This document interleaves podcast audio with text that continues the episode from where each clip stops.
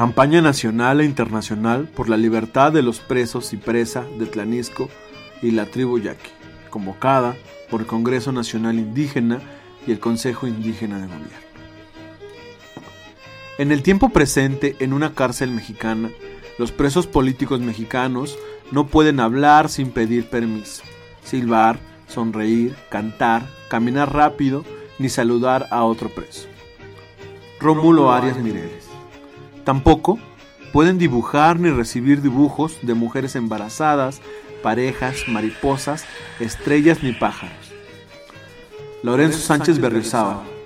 Didasco Pérez, maestro de escuela, torturado y preso por tener ideas ideológicas, así como es defender el agua, recibe un domingo la visita de su hija Mila de 5 años, Marco Antonio Pérez González.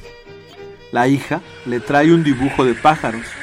Los custodios se lo rompen a la entrada de la cárcel. Dominga González Martínez.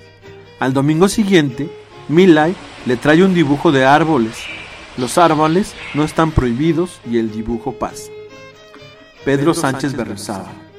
Didasco le elogia la obra y le pregunta por los círculos de colores que aparecen en las copas. Muchos pequeños círculos entre las ramas. Teófilo Pérez González. ¿Son naranjas? ¿Qué frutas son? La niña lo hace callar. Shh.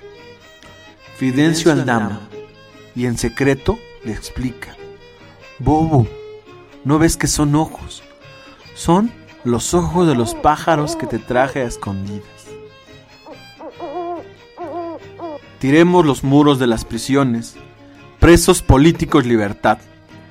Los queremos afuera para que sigan luchando. Los pueblos construyen justicias. Nahuas, yaquis libres, libertad, presos políticos NI. Una adaptación del cuento Pájaros Prohibidos de Eduardo Galeano. Resistencias enlazando dignidad, movimiento y corazón zapatista, espacio de coordinación grietas en el muro y mujeres y la sexta.